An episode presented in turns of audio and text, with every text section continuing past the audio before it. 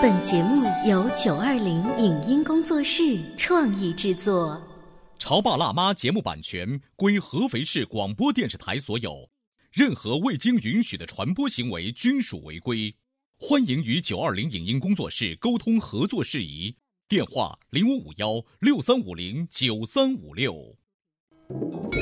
你有你的钻石金龟婿策略，我有我的全家海岛游计划。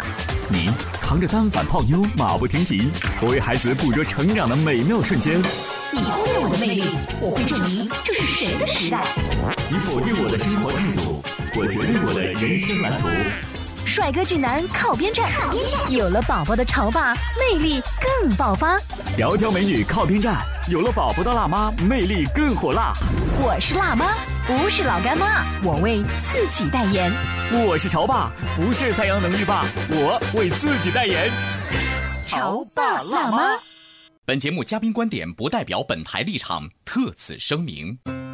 孩子在上学期间或多或少会出现厌学的情绪，很多父母面对这种棘手的情况，要么言辞劝说，要么苦口婆心，要么束手无策。如何用恰当的说辞来套出孩子不想上学的原因？同理倾听，为什么要先心情后事情？心情的好坏真的如此重要吗？凡有所为，必有所期。孩子行为的背后一定有某种需要。欢迎收听八零后时尚育儿广播脱口秀《潮爸辣妈》，本期话题：孩子厌学，家长可以这么做。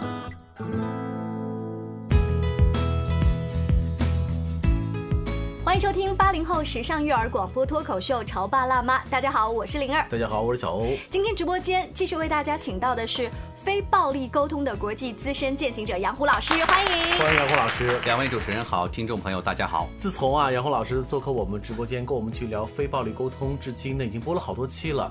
然后很多听众会说，哎呀，你们这个系列的节目真的很有意思。嗯，因为你们不是黑对方，就是黑小孩。今 天我们要黑谁呢？我们就委屈你扮演一下儿子吧。好，我们今天来黑大的儿子。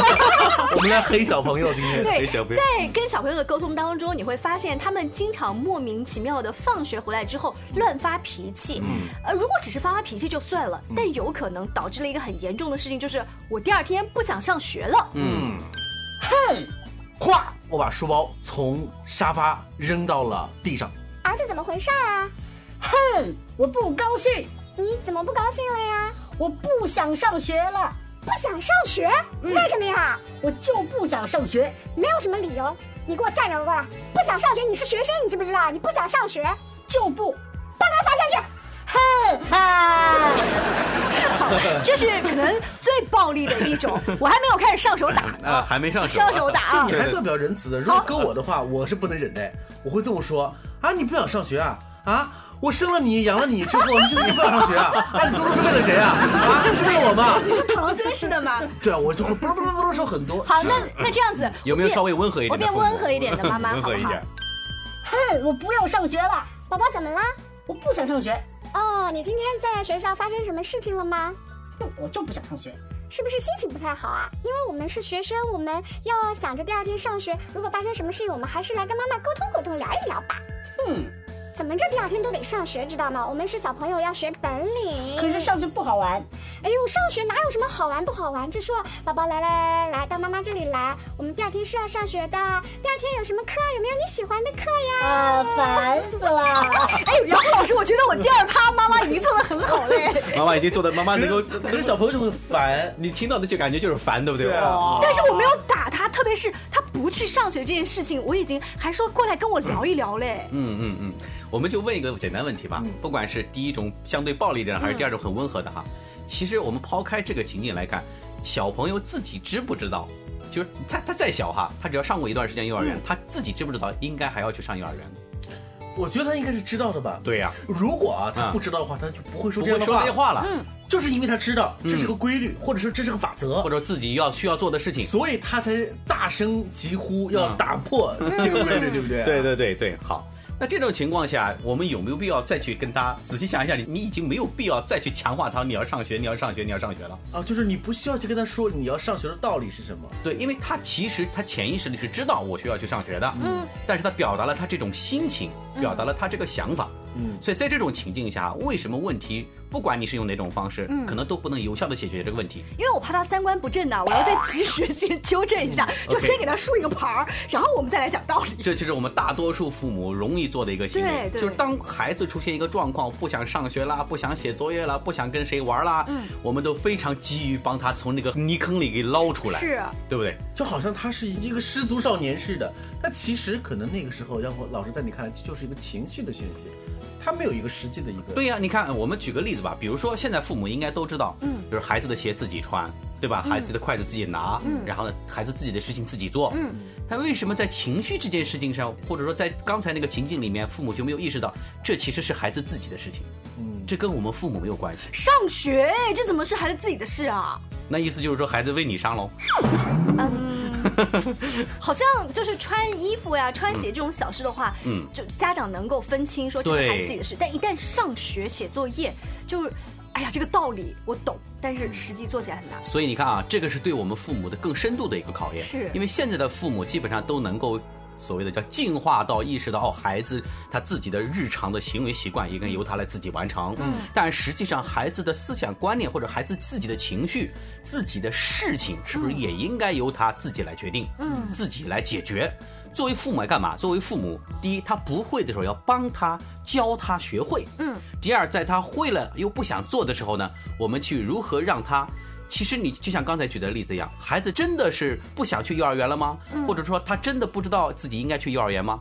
他知道，但是为什么他不想去了呢？往往很多不是事情本身的原因，嗯，而是心情的原因。就是我心情不好了，所以我不想去。所以我对吧知道，作为妈妈，呃，带这个孩子这么多年，我肯定知道他是在幼儿园发生了什么。对但那一刻，我好像没有耐心蹲下来去听他背后的原因，而是先要给他盖大帽子。如果你要有耐心去问问问问问，但其实孩子会问也会烦。那我到底是问还是不问？这很讨厌。，对，所以我们今天可以探讨一个话题，嗯，就叫在非暴力沟通当中非常重要的一个原理，其实也不能算是非暴力沟通当中啊，人和人之间沟通都要这个工具，就叫做同理倾听。嗯嗯也就是说，在这种情况下，其实对我们父母来说，你是不需要做任何事情的，嗯你只需要去同理倾听他就行了。不知道两位有没有这种感觉啊？就有的时候啊，我们跟老公啊、跟老婆啊、跟闺蜜啊、好友说点事情啊，目的不是想让他来解救我，或者说来给我一些答案，或者说怎么样。嗯，我们可能在那个时候就是想说一说而已。结果一不小心变成了一场批斗大会。对，然后他说 啊，你怎么怎么样，你怎么？哎呀，然后甚至有人说，哎呀，你那个算什么啊？我这个怎么样，怎么样怎么样？哎呀，杨虎老师，你真懂闺蜜之间的反话。其实我为什么说我自己呢？是原因是因为我要把我自己塑造的比你更惨，这样你就不觉得惨了嘛。嗯嗯。说白了还是想解救你嘛。但是你看，这所有的解救，包括我们刚才对孩子的那种方式，哎呀，小朋友不想学，其实里面背后蕴藏着一个东西，叫什么？为什么这种方式容易引起孩子的反感或者是反抗？因为这些方式的背后蕴藏着一个很重要的陷阱，叫不接纳。嗯，不接纳就是不管你做了什么样的选择，我内心都想用一个更高级的来控制你，来控制你我不接纳你现在的想法。我不仅不接纳你不想去幼儿园这个想法，我而且还不接纳你现在这个状态。嗯，对。我因为做父母来说，我肯定是希望孩子天天都开开心心的、啊乐乐呵呵，对不对？是啊但是你一旦这个样子，我就我就恨不得马上让你变得开心起来，改变他啊，去改变他。这个实际上是试图在操控他，嗯所以这个背后就意味着不接纳孩子。当我觉得，哎呀，我明明现在我心情不好嘛，我明明就是觉得我孩子幼儿园现在我不喜欢了，嗯，但是你你现在就非要说，哎呀，幼儿园就是好啊，你要去学啊，嗯，你都没有看到我现在心情不好，你就让我去上幼儿园，嗯，所以他的潜意识是这样的，只不过孩子不能表达而已。所以我们作为父母，这个我们可以用一个方式叫做：你当一个事情出来以后，我们要界定一个东西，就是谁处在问题区。那比如刚才那样子的吵架的话，很明显孩子处于问题区，因为他在发怒嘛。啊对我家长呃还算冷静，我没有上手打他，啊我还知道偶尔问他一下，我我觉得我还没有什么太大问题。对，所以在这种情况下，我们以为的问题往往是你做不好这件事情，所以你有问题了，对吧？你做错了事情，你有问题了。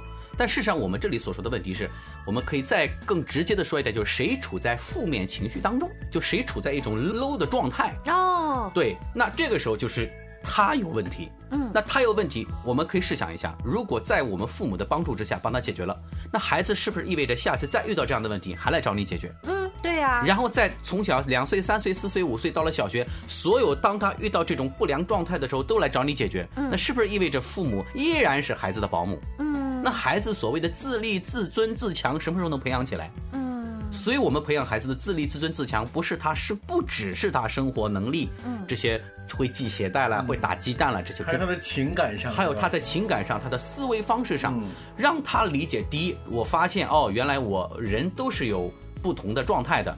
第二，在遇到这种状态下，关键问题是我接下来我该怎么解决，嗯而不是我爸妈要帮我怎么解决。那这样你才能称之为让他独立啊。所以在这种情况下，如果我们发现是孩子处在问题区，父母只要做一件事情就行了，叫做同理倾听，接纳他，同理倾听。我们待会儿来讲同理倾听时的方法是什么哈。就，我明白了。同理倾听呢，嗯就换成一个词儿呢，就是当你在发飙的时候，我先顺着你的毛，哎，顺毛驴儿，我先先摸摸你，嗯就是让你在那个当下，让对方会感觉到，呃，有一个人在陪伴你懂我身边，懂你的。啊，对，所以我们这个用更直接点的话，就是要先解决心情，再解决事情。嗯，呃，如果这样看的话，我们在节目一开始举的那个例子啊，嗯，版本二当中的妈妈其实有尝试让孩子去跟他讲心里话。问题嘛，说你为什么要不开心啊嗯啊？对呀是遇到不开心的事情、啊。但是你看，孩子是说，哼，我不想说，我就不想说。对，所以你看，当妈妈说啊，你为什么不想去那个幼儿园呢？嗯孩子感受到的是什么？妈妈这句话的背后，实际上依然没有看到孩子的，他的焦点不在孩子的心情上，嗯他的焦点依然在孩子的事情上。对，因为作为家长看来是说。我不了解嘛，啊那你现在你告诉爸爸妈妈，就是你到底问题在哪？妈妈想知道你啊，嗯想知道你的原因是什么呀？所以你看啊，为什么说先心情后事情？嗯，就是你在一开始第一句话，你都不能先直接跳到事情上，嗯你都要先跳到心情上。呃，我们按照杨虎老师先心情后事情哦，我们一起来学习一下。宝宝，你今天看起来很生气的样子。嗯哼，我不愿意去上学。嗯，发了这么大脾气，今天一定遇到了很糟糕的事情。是的，这么糟糕的事情，你愿意跟妈妈说一说吗？是什么样的事情让你这么生气？不想说，我很生气。啊、你现在心情还是很不好，然后不太想跟妈妈说。嗯，那等过一会儿你想说了，妈妈愿意来听你讲这个事情，好不好？好吧，你的感受是什么？我感受是，啊，至少现在妈妈满足了我，因为我不现在说了嘛，我不想说啊，对呀、他让我现在不用说啊对呀以后再说。我说那行吧，那以后再说吧，你管我说不说呢？至少我现在他照顾了我的想法。对对对，啊所以这个表现是妈妈对孩子的一种接纳。当父母对孩子的这种情绪状态表示接纳的时候，接纳不代表说他就一定是对的或者一定是好的，只是我接纳他啊。你知道吗？我接纳杨虎老师，我接纳两个问题，嗯一是当下你不跟我说，对，第二个接纳就是你不去上学这件事情，我暂且接纳。呃，暂且接纳的两不不是接纳他暂且不去上学的事情，嗯。是暂且接纳他现在不想去上学的这个想法，想法哦暂时接纳这个想法。嗯，但是杨虎老师，你知道嗯这样做的话，在很多爷爷奶奶辈的眼里头，嗯。你这就是在纵容啊，因为你知道，对呀。有的时候 你的态度，嗯。和这个事情的这个本身这个道理，嗯。你是很难去区分的。嗯，那搞不好很可能就会变成、哦，原来爸爸妈妈你是支持我默许我不去不上学。的啊啊，爸爸妈妈你是同意的，对你看，对吧？问题就更严重了对，我就很容易给孩子做了一个不好的范本。所以这个就要讲到，不单要同理倾听，而且同理倾听的方式也很重要。好像越来越难了，但是又越来越开阔了，嗯觉得找到了一点点的那个方法。稍微休息一下之后呢，我们请杨虎老师接着跟我们聊非暴力沟通当中，或者说各种沟通当中一个常用的技巧，叫做同理倾听。潮爸到，辣妈到，准爸到，育儿专家，请。中国内地首档八零后时尚育儿广播脱口秀，陪你一起吐槽养育熊孩子的酸甜苦辣，陪你一起追忆自己曾经的小世界。潮爸辣妈。潮爸辣妈播出时间：FM 九八点八，合肥故事广播，周一至周五每天十四点首播，二十一点重播。网络收听请下载荔枝 FM、蜻蜓 FM、阿基米德、喜马拉雅、中国广播以及苹果 Podcasts，搜索“潮爸辣妈”订阅收听。微信公众号请搜索“潮爸辣妈俱乐部”，参与节目互动哦。您正在收听到的是故事广播《潮爸辣妈》。本节目嘉宾观点不代表本台立场，特此声明。孩子在上学期间或多或少会出现厌学的情绪，很多父母面对这种棘手的情况，要么言辞劝说，要么苦口婆心，要么束手无策。如何用恰当的说辞来套出孩子不想上学的原因？同理倾听，为什么要先心情后事情？心情的好坏真的如此重要吗？凡有所为，必有所期。孩子行为的背后一定有某种需要。欢迎收听八零后时尚育儿广播脱口秀《潮爸辣妈》。本期话题：孩子厌学，家长可以这么做。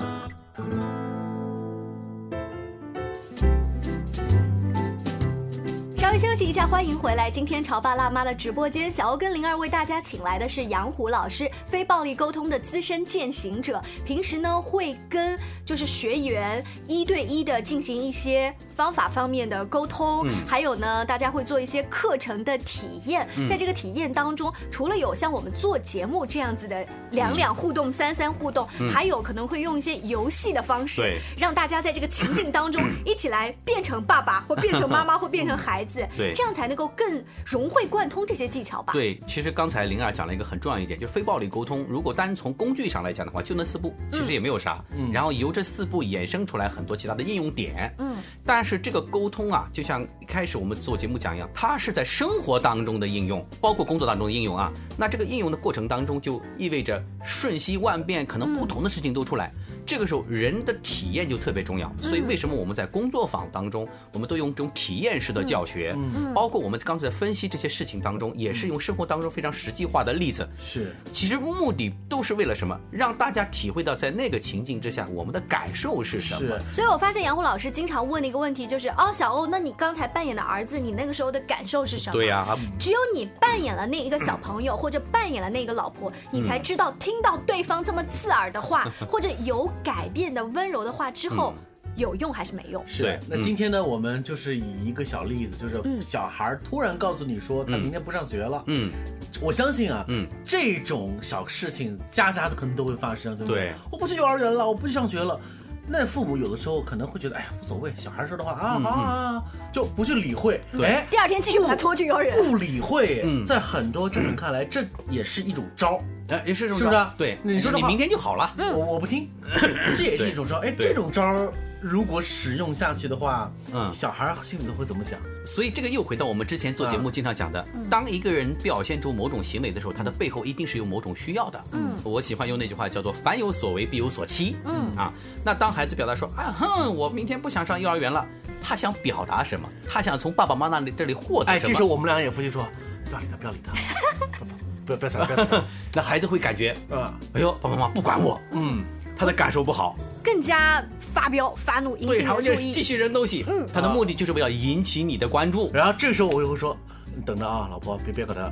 他要是把我那个杯子碎了，我跟你讲，我马上我老账新账一块算，就会作为我们来看，他就会觉得等待的这个事情的升级。对，你说你不上学，你现在我不能为这个未来还没有发生的事情揍你一顿啊。对。但如果你因为这个事情，你把我的茶杯给碎了，那就是因为你挑起了现在的事端，我现在有理由可以揍你。这是你们两个男人之间的故事啊，父子决斗啊。对，在上半段的时候，杨虎老师提到了一个同理倾听，先要倾听的是对方的情绪。对。再来，我们达到了一个共识，嗯，再来慢慢的探索事情。对，所以我们还是再可以简单回顾一下，所谓同理倾听，就是看谁处在这个问题区哈，嗯，呃，所谓的问题区不是他真的有事做不到，而是他在处在不良的状态下。各位两位还记不记得我们上一期的节目讲到说这个叫睡觉打呼的事情啊？夫妻间打呼噜，然后老婆在埋怨你昨天打了大的呼噜，我没有睡好，对，你最好明天晚上不要再看电视了。哎，那期节目会让很多潮爸辣妈心里都有个想法。我们打呼噜问题是个问题，要好好解决啊。OK 好，所以你看，实际上当女士说“哎呀，你昨晚是给我打呼了”，她表达的实际上这是这个时候什么？男士一开始并不觉得我打呼是个问题，嗯，所以这个时候其实一开始是女士处在问题区，对我有所以情绪男士要做的工作是同理倾听。嗯只不过女士说了那个攻击性的话、指责性的话之后呢，让男士感到不爽了，所以使得男士也进入了问题区。就是你俩都在风暴中心了。对了啊，所以这个时候我们又会用到，我们下一次再聊哈，就叫做诚实表达。嗯，所以我们在解决问题之前，先去了解一下谁处在问题区，我们再回到刚才孩子这个例子。嗯，很明显孩子回来他的状态不好，他的行为不当，对吧？所以他处在问题区，我们要同理倾听。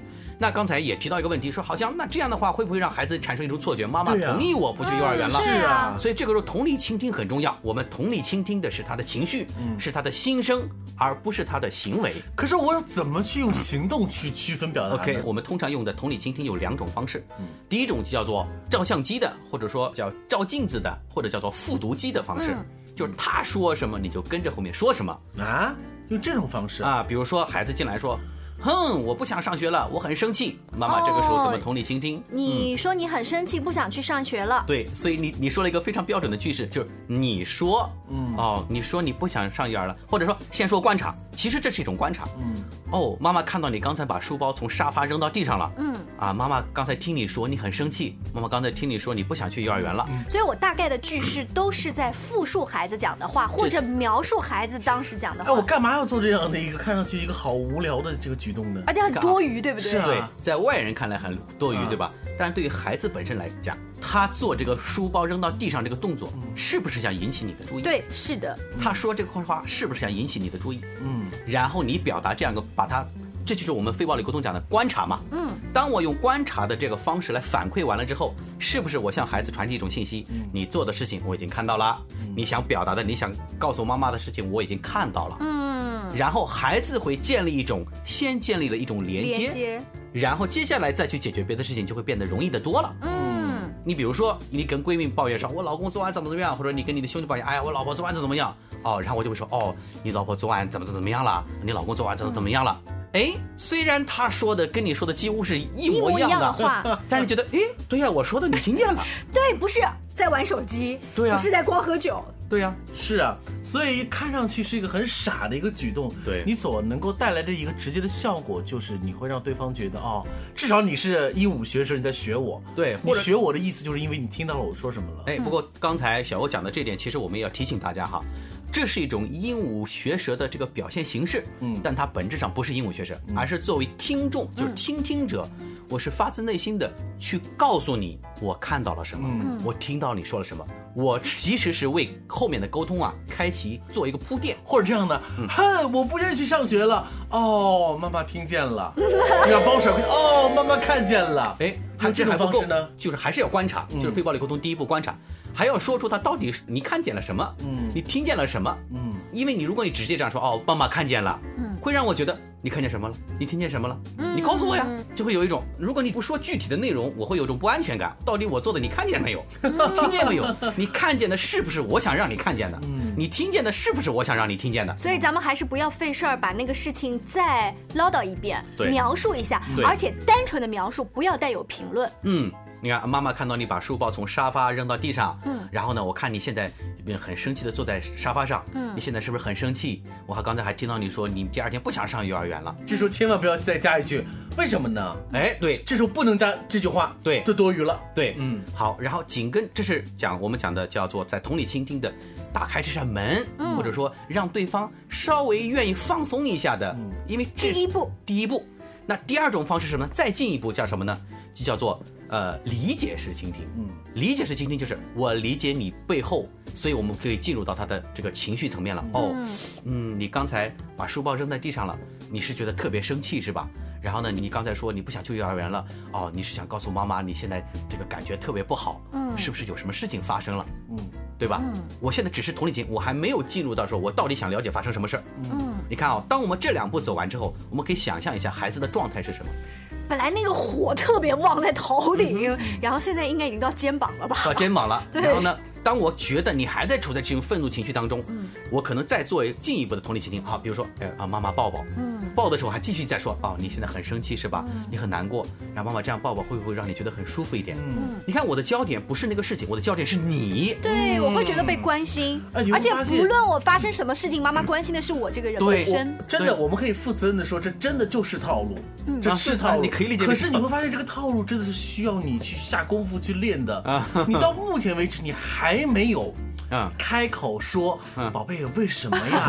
还没急死了！哎，这真的，你要控制好你这样的一个好吃宝宝的这个这个欲望哈，你一直要去重复这个动作 啊，会不会是有什么事情发生的？可能至多只能说这样的一句话，嗯啊，OK 好，你看啊，刚才你们俩在情境扮演的时候，灵儿就说了啊，到底发生了什么？孩子说什么？我不想说。嗯，哎，孩子在情绪状态之下，你撬开他嘴巴是比较难的。嗯，而且就算他说，也不是说的真话。对呀、他可能还是在发泄情绪。嗯，对，但是当我们先把他的情绪那个怒火从头顶落到肩膀，然后再从肩膀落到腰，他已经情绪平和的时候，我告诉你，你不问，他还可能说妈妈，我跟你说，今晚今天在幼儿园怎么了，怎么怎么怎么。嗯，那这个时候是不是因为孩子他当他这个情绪被疏解了之后，他觉得我是安全的情况下，嗯，我说出来至少妈妈不会责骂我，妈妈是接纳我的，那我就会很一五一十的去告诉你，嗯。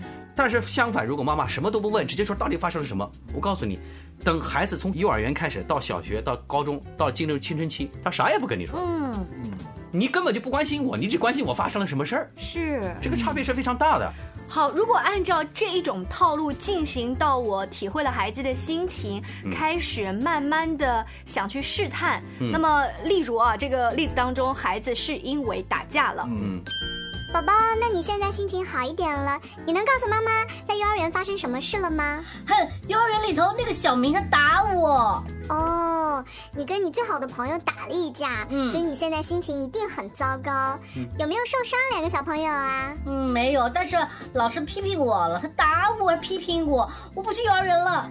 所以跟小明打架已经让你很生气了，嗯老师又批评你了，让你更加生气了。是的，嗯哼，好，你看刚才灵儿这个同理倾听做得非常好。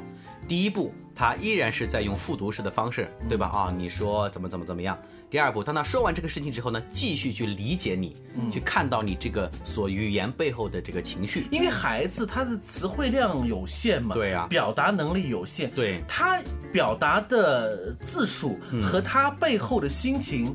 其实是不成正比的，对对对。是你少和多的观念，所以你需要用尽量的用共情，对。呃，去让他的说的这个事情本身，让他觉得哦，爸爸妈妈真的很了解我，对，啊。所以同理倾听，我们通常把它称之为叫做沟通的基石，嗯，或者你把它称之为叫沟通的大门。这扇门没开，你后面用的招再好都没有用的。因为即便我刚才说到那儿，嗯。我们都没有开始讲大道理，对，而且很多时候你会发现，我们以后再练习到最后，当对方的情绪解决了以后，往往事情就已经自然就解决了。你 有的时候真的很可能就是一个心情的问题。对对对，它不是那个事儿，就像我之前上个礼拜聊的打呼噜一样，打呼噜天天都打啊你天天都说了打呼噜，你为什么今天早晨你单独要把它撩起来要说呢？嗯肯定背后有其他的事儿嘛，对不对对？对对对，嗯哎，你知道背后有其他的事儿，如果是发生在孩子身上，孩子不一定分析得出，就是他背后真正的需要。嗯比如刚才小朋友打架这个事儿，表面看他是跟好朋友打架了，这件让他很恼火。嗯但是我觉得真正让他生气难过的是，老师还批评了哎他，是别人先挑起事儿的，他内心会觉得这件事情不公平，我没有办法再去这个环境了。对，所以你看，如果妈妈上来就这个那个这个那个，孩子首先在情绪上没有得到疏解，那后面他可能是即使这个事情他被你道理说通了，但孩子对老师的那个敌意，依然在那个地方。好，那话说到这里，好了，妈妈终于知道了，那是我为什么上幼儿园里头会生的气，为什么不想去？那接下来呢？嗯，你势必会要到了那个阶段，讲道理的阶讲道理的阶段。